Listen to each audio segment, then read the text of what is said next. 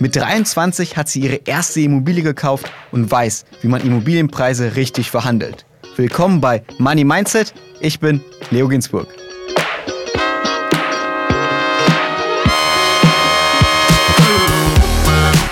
Disclaimer.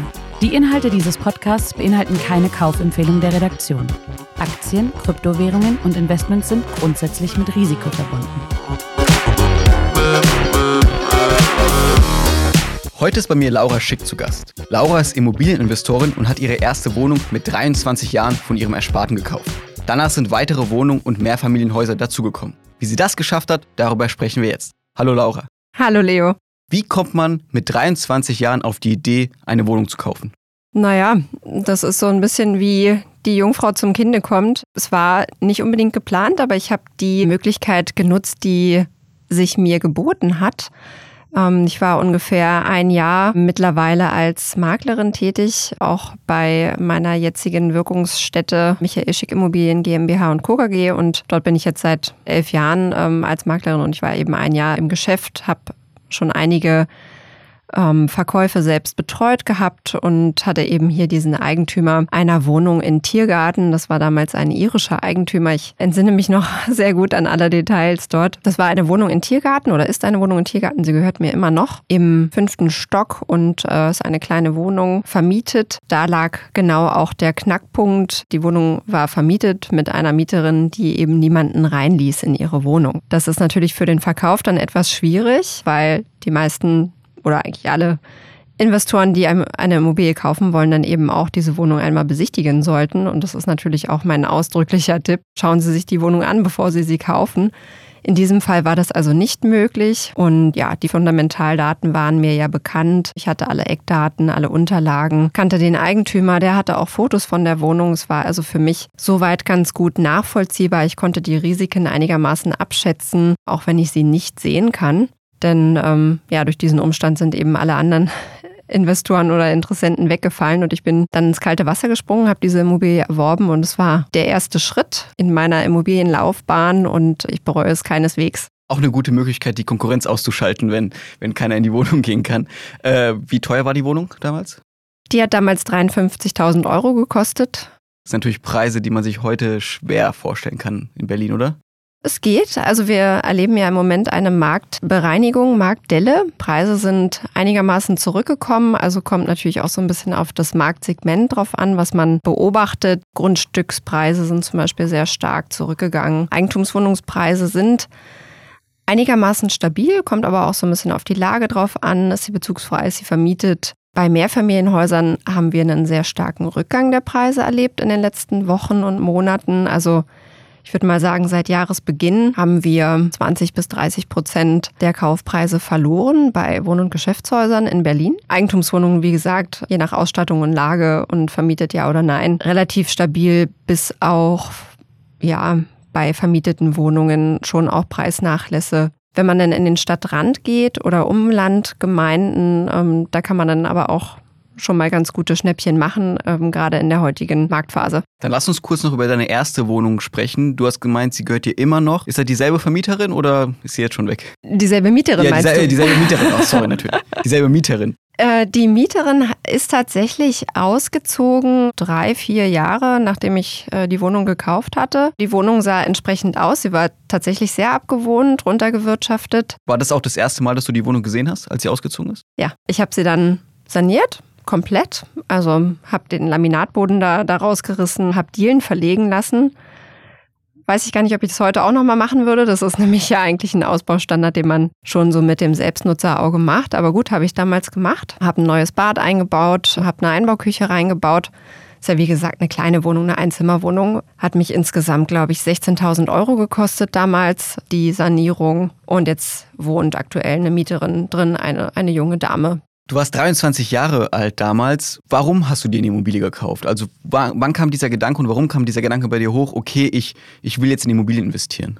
Also ich denke, dass Immobilien eine der wichtigsten Säulen bei der privaten Vermögensvorsorge ist. Es gibt ja mehrere Standbeine, die man sich so aufbauen kann, wozu ich auch absolut raten würde, dies zu tun. Also nicht alle Eier in ein Körbchen, sagt man ja immer so schön, oder nicht alles auf eine Karte setzen. Aber da ich die anderen Säulen schon in die Wege geleitet hatte, also zum Beispiel die betriebliche Altersvorsorge hatte ich abgeschlossen. Ich habe einen ETF-Sparplan angelegt. Ich hatte auch ein paar Aktien auf einem Depot und das wäre jetzt für mich so der logische nächste Schritt gewesen. Und da sich die Chance einfach auch so geboten hat, der Preis hat für mich damals gestimmt, die Gelegenheit hat sich geboten und dann habe ich zugeschlagen. 53.000 hast du gesagt. Wie viel ist die Wohnung heute wert? Also ich habe sie zum, zuletzt berechnet, als wir noch nicht diese Marktdelle hatten von heute. Also ich würde mal sagen zwischen 180 und 200.000 Euro. Aber zu verkaufen überlegst du nicht? Mm, ist gar nicht mal so gesagt. Also vielleicht verkaufe ich die Wohnung schon. Ich bin äh, jetzt im Herbst aus der Spekulationsfrist raus. Und ja, wenn die Mieterin irgendwann mal ausziehen sollte, ich würde die Wohnung dann nur bezugsfrei verkaufen, weil zwischen einer vermieteten Eigentumswohnung und einer bezugsfreien Eigentumswohnung gibt es so zwischen 20 und 30 Prozent Preisunterschied, was man so erwirtschaften kann. Und die 20 bis 30 Prozent würde ich mir natürlich nicht nehmen lassen, zumal ich ja gar keinen Druck habe zu verkaufen. Also wenn, dann würde ich es nur machen, wenn ja, sich der Markt so ein bisschen erholt. Wir sind ja im Moment so ein bisschen in der Marktkorrektur. Und wenn die Wohnung bezugsfrei ist, aber das überlege ich mir dann, wenn die Mieterin tatsächlich ihre Kündigung geschickt hat. 53.000 ist es jetzt nicht viel. Also wenn ich jetzt daran denke, ich habe einen Bekannten, der hat sich in Berlin eine Wohnung letztens gekauft, auch zwei Zimmerwohnungen und hat dafür eine halbe Million zahlen müssen. Klar, Prenzlauer Berg, bisschen andere Lage, aber trotzdem 53 ist ja nicht so viel. Wie hast du es aber trotzdem damals mit 23 Jahren finanziert? Also war das irgendwie 110 Prozent Finanzierung oder wie war das damals bei dir? Ich hatte von meinen Eltern ein kleines bisschen Startkapital. Das hatte ich zum 18. Geburtstag bekommen. Das waren damals so vielleicht noch 20.000 Euro. Und dann hatte ich auch von dem beruflichen sozusagen noch ein bisschen was angespart gehabt, äh, schon begonnen zurückzulegen und ja, den Rest habe ich finanziert. Also es waren so ungefähr 30.000 von der Bank und der Rest dann im Eigenkapital und es hat ziemlich gut gepasst. Wir haben jetzt bestimmt viele Hörerinnen und Hörer, die auch jung sind, sozusagen Anfang 20, vielleicht einen ersten Job haben oder irgendwie das Studium beendet haben oder gerade studieren. Was würdest du denen empfehlen? Auch relativ jung sich schon eine Immobilie zu kaufen oder auf was sollte man da achten? Du hast ja vorhin so ein bisschen auf den Preis rekurriert, ob man 53.000 heute überhaupt noch irgendwie finden würde. Also es gibt einen absoluten Unterschied zwischen den bezugsfreien und den vermieteten Wohnungen, eben diese 20 bis 30 Prozent, was ich vorhin angesprochen hatte. Ich glaube, der größte Fehler, den man machen kann, wenn man sich eine Immobilie kauft, ist, dass man mit Selbstnutzeraugen eine Wohnung kauft, die man eigentlich nur zur Kapitalanlage erwirbt oder eben zum Vermögensaufbau. Eine Wohnung, die ich mit Selbstnutzeraugen kaufe, die kaufe ich deshalb, weil ich sie schön finde, weil sie in einer tollen Lage ist, weil sie vielleicht in der Straße ist, wo ich schon immer eine Wohnung haben wollte, weil sie in einem Altbau ist, weil sie vielleicht in einer Belletage ist, weil sie vielleicht drei Zimmer hat und gut geschnitten ist, weil sie vielleicht Altbauelemente, also Stilelemente hat, schön Stuck, hohe Decken und so weiter und so fort. Ich glaube, das sind alles die falschen Ansatzpunkte, wenn man sich eine Immobilie kaufen möchte, die man zum Vermögensaufbau erwirbt. Denn den Mieter interessiert es im Zweifel gar nicht, ob da jetzt Südwestausrichtung ist und ein schöner Balkon. Der Mieter möchte einfach nur eine funktionale Wohnung haben, die bezahlbar ist in einem guten Viertel, wo man gut wohnen kann, wo er sich wohlfühlt und was irgendwie safe ist. Diese ganzen Stilelemente, ich glaube, da, da zahlt man drauf. Also ganz eindeutig viel zu viel würde man dafür bezahlen. Man sollte bei der ersten Wohnung eben auf die, ich nenne sie immer Brot- und Butterimmobilien achten. Zum Beispiel in den Berliner Speckgürtel gehen, wenn man jetzt Berliner ist dort sich eine stabile Gemeinde raussuchen, die möglichst eben auch Wanderungsgewinner und nicht Wanderungsverlierer ist. In dieser Gemeinde eine vermietete Wohnung suchen, möglichst natürlich besichtigen, ganz wichtig, und dann schauen, ob die Zahlen stimmen. Also wie viel Mieteinnahme hast du, wie viel Eigenkapital hast du, welche Bank finanziert dich, möglichst schon mit Banken auch im Vorhinein sprechen, nicht erst mal gucken, was man so findet, irgendwas besichtigen und dann findet man was, was irgendwie sich gut rechnet und toll ist und dann kannst du es aber gar nicht erwerben, weil du hast dich gar nicht um die Finanzierung gekümmert. Das ist dann natürlich auch ein schlechtes Timing.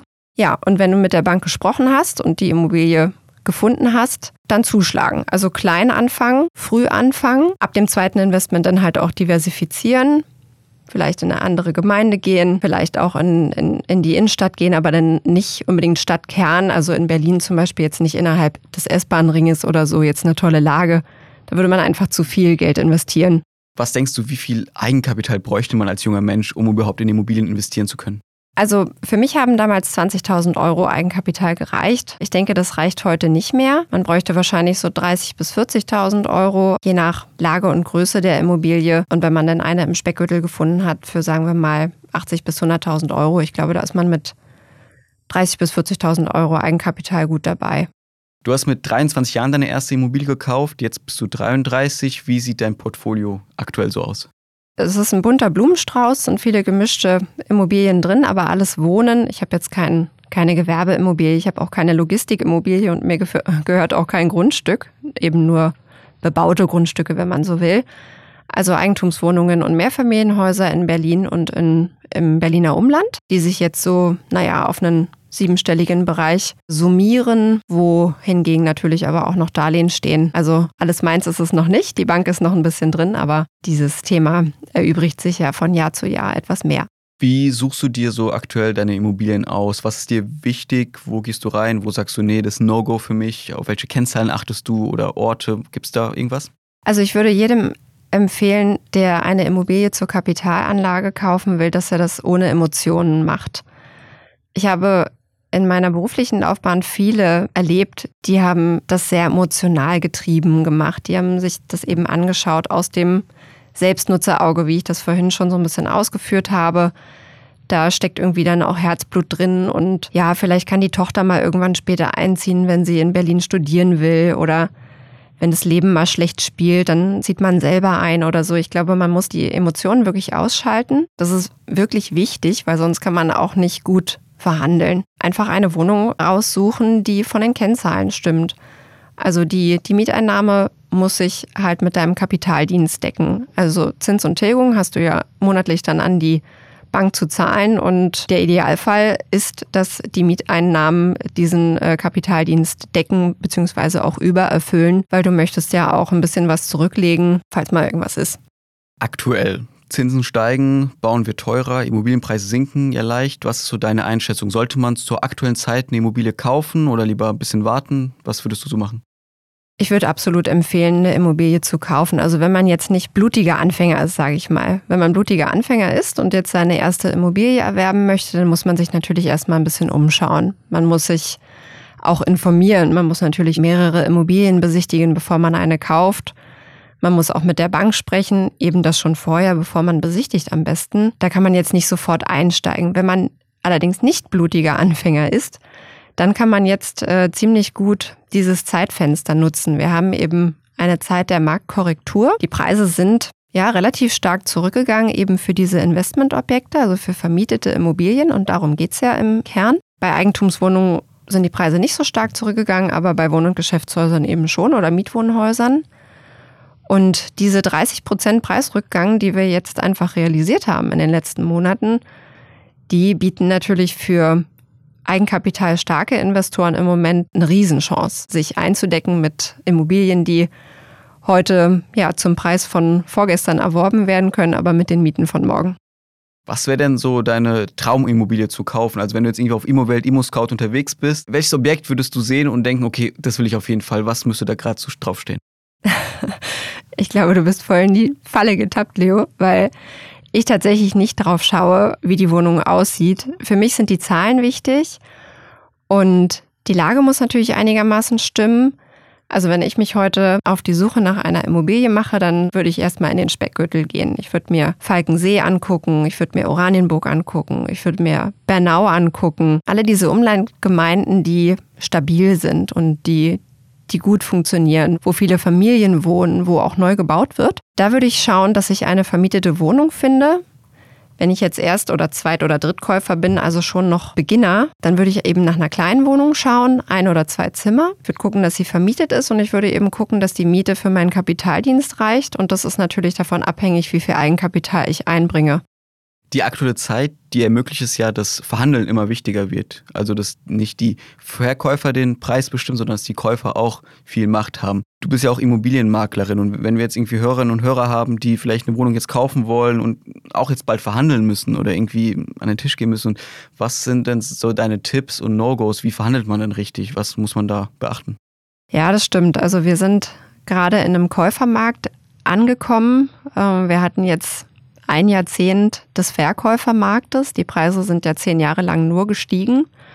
In den letzten ja, Monaten sind sie halt ziemlich stark gefallen durch die äh, gestiegenen Zinsen. Das heißt aber, mit jedem Monat äh, länger, wo diese Marktkorrektur sozusagen läuft, bekommen ja auch immer mehr von den Eigentümern und Verkäufern eben mit, was am Markt so los ist. Also man sieht es ja jeden Tag in den Medien, gibt viele effektheischerische Überschriften, zum Beispiel der Traum vom Eigenheim geplatzt. Ich denke, man kann jetzt sehr gut verhandeln, weil man eben dem Verkäufer klar machen kann, du hast jetzt hier nicht mehr 10 oder 15 äh, Interessenten, die sich auf deine Wohnung bewerben, sondern es gibt jetzt im Zweifel nur noch zwei oder drei, die bereit sind, ungefähr deinen Preis zu zahlen, den du haben wolltest.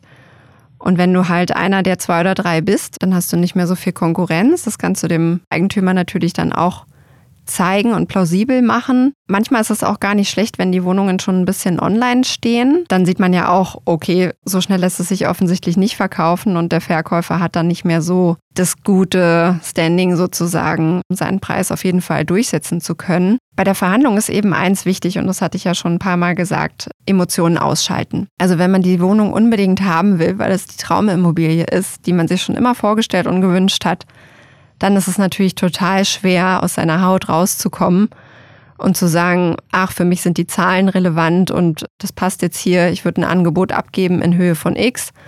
Und wenn du das nicht äh, annehmen möchtest, lieber Eigentümer, dann such dir halt den nächsten. Und der Verkäufer spürt es ja dann wahrscheinlich auch, das ist deine Traumimmobilie, da kann ich auch ein bisschen mit dem Preis vielleicht auch hochgehen oder so. Absolut. Das ist dann eben bei den Selbstnutzerimmobilien ja immer ein bisschen schwieriger zu verhandeln. Aber wenn wir über Kapitalanlagen reden zur kapitalgedeckten Altersvorsorge für die finanzielle Unabhängigkeit, dann ist es eigentlich recht, recht einfach, wenn man eben die Emotionen wirklich zurückstellt. Dann kann man sagen, okay, ich biete Preis X, das ist meine Kalkulation, das sind meine Annahmen. So viel Geld kriege ich von der Bank, so viel Eigenkapital habe ich. Hier, lieber Eigentümer, ist mein Eigenkapitalnachweis. Und äh, wenn man sich dann noch grün ist mit dem Verkäufer, dann kann dir eigentlich auch nichts mehr im Wege stehen. Aber wenn ich mir das so vorstelle, weil ich habe noch nie verhandelt bei einer Immobilie, passiert das dann per Mail? Muss man irgendwie eine Mail schreiben mit seinem Angebot? Dann kommt eine Mail zurück, wie nee, das, das ist zu wenig. Und dann ist das so ein E-Mail-Verkehr oder soll man sich persönlich treffen, da verhandeln? Wie, wie, wie läuft denn sowas eigentlich ab? Also viele von diesen Verhandlungen laufen tatsächlich per E-Mail ab. Auch jetzt bei uns im Büro ähm, ist es klassischerweise der Fall. Also wir sind ja Investmentmakler, verkaufen eben Wohn- und Geschäftshäuser, Wohnanlagen, Grundstücke.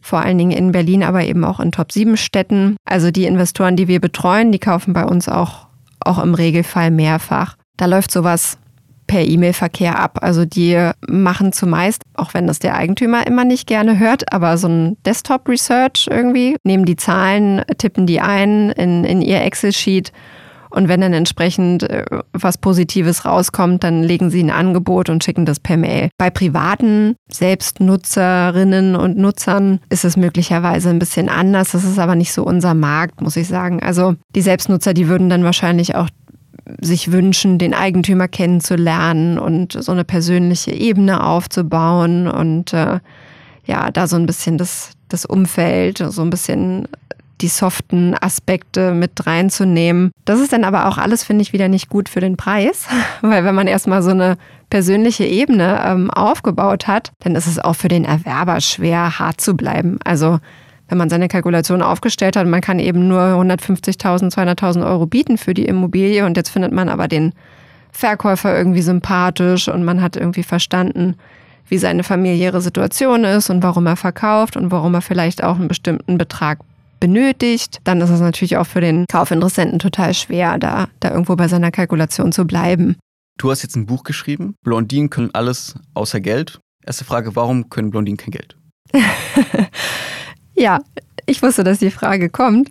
Also, das ist natürlich nicht nur auf Blondinen bezogen. Ich bin eine Blondine, ja. Und der Titel soll natürlich auch ein bisschen anecken und äh, Aufmerksamkeit erregen. Das, das tut er, glaube ich, ganz gut. Es könnte auch heißen, Frauen können alles außer Geld. Das Thema ist eigentlich, Frauen zerbrechen sich, glaube ich, sehr viel häufiger den Kopf über Geldthemen als Männer. Sie liegen nachts wach, äh, grübeln, ob das Geld irgendwie reicht und ja, wie alles so finanziert werden kann und welche Herausforderungen ähm, so kommen in den nächsten Monaten und ja, machen sich da, glaube ich, äh, große Kopfschmerzen drum, was sie alles nicht machen müssten, wenn sie eben die finanziellen Themen früh und eigenständig in die Hand genommen hätten. Frauen können ja heutzutage alles. Blondinen können alles, Frauen können alles. Sie nehmen die Familie und den Beruf mit links sozusagen, bekleiden hohe Ämter in, in der Verwaltung und im Staat, ähm, übernehmen da, da höchste Positionen. Aber wenn es um das Thema Geld geht, dann überlassen sie es halt gerne irgendwie wie früher die Großmutter oder die, die Mutter Beratern, Bankern, den Vätern, den Brüdern. Irgendeiner wird es schon richten, nur eben man selber nicht. Das finde ich einen falschen Ansatz, also absolut entgegengesetzte Richtung meiner Meinung nach. Man müsste eben damit oder man muss als Frau eben frühzeitig selbst damit anfangen, die finanzielle äh, Unabhängigkeit einzuleiten, in die richtige Bahn zu leiten. Und ich möchte nur alle Frauen dazu ermutigen, das zu tun, früh damit anzufangen, sich selber damit zu beschäftigen. Und dann muss man auch nachher nicht mehr grübeln. Dann Laura, vielen Dank, dass du hier warst, dass wir über Immobilien, dein Leben und dein Buch sprechen konnten. Leo, sehr gerne. Danke, tschüss. Das war wieder eine Folge Money Mindset, heute mit der Immobilieninvestorin Laura Schick. Wenn euch die Folge gefallen hat, lasst gerne eine Bewertung da, folgt uns auf Instagram. Ich bin Leo Ginsburg. Bis zum nächsten Mal.